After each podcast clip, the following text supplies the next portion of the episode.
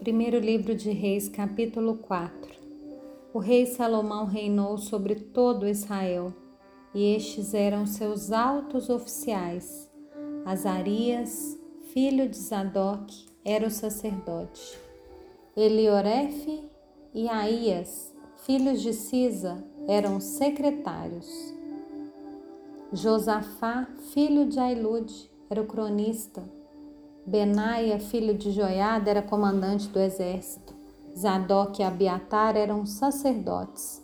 Azarias, filho de Natã, era governador-chefe. Zabude, filho de Natã, era ministro e amigo do rei. Aizar era o responsável pelo palácio. Adonirão, filho de Ábida, era superintendente dos que realizavam trabalhos forçados. Salomão tinha doze governadores sobre todo Israel que forneciam mantimento ao rei e ao seu palácio. Cada um tinha de fornecer durante um mês do ano. São esses os seus nomes: Ben-Ur nas montanhas de Efraim, Ben-Dequer em Macás, Saalabim, Bet-Semes, Elon e Bet-Anã, Ben-Ezed em Arubote, Socó e toda a terra de Éfer, Ben-Abinadab, que era casado com Tafate, filha de Salomão em toda a cordilheira de Dor.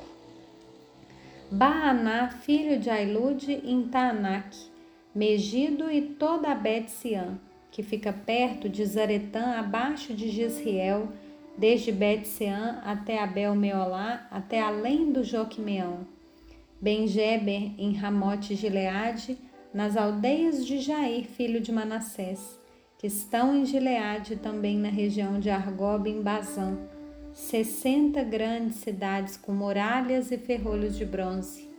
Ainadab, filho de Ido em Manaim, Aimás, que é casado com Bazemate, outra filha de Salomão em Naphtali, Baaná, filho de Uzai em Asser e Bealote, Josafá, filho de Paruã em Issacar, Simei, filho de Elá em Benjamim, Geber, filho de Uri, na terra de Gileade, a terra de Sion, rei dos amorreus, e de Og, rei de Bassã.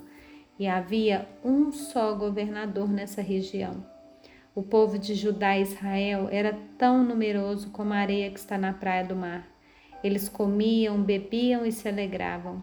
Salomão dominava sobre todos os reinos, desde o Eufrates até a terra dos filisteus e até a fronteira do Egito. Esses reinos pagavam tributo e serviam Salomão durante todos os dias da sua vida. As provisões diárias de Salomão eram 3 mil quilos da melhor farinha e 6 mil quilos de farinha, 10 bois gordos, 20 bois de pasto e 100 carneiros, além dos veados, as gazelas, os corços e aves bem tratadas porque Salomão dominava sobre toda a região e sobre todos os reis do lado de cada Eufrates, desde Tifsa até Gaza, e tinha paz em toda a região ao redor.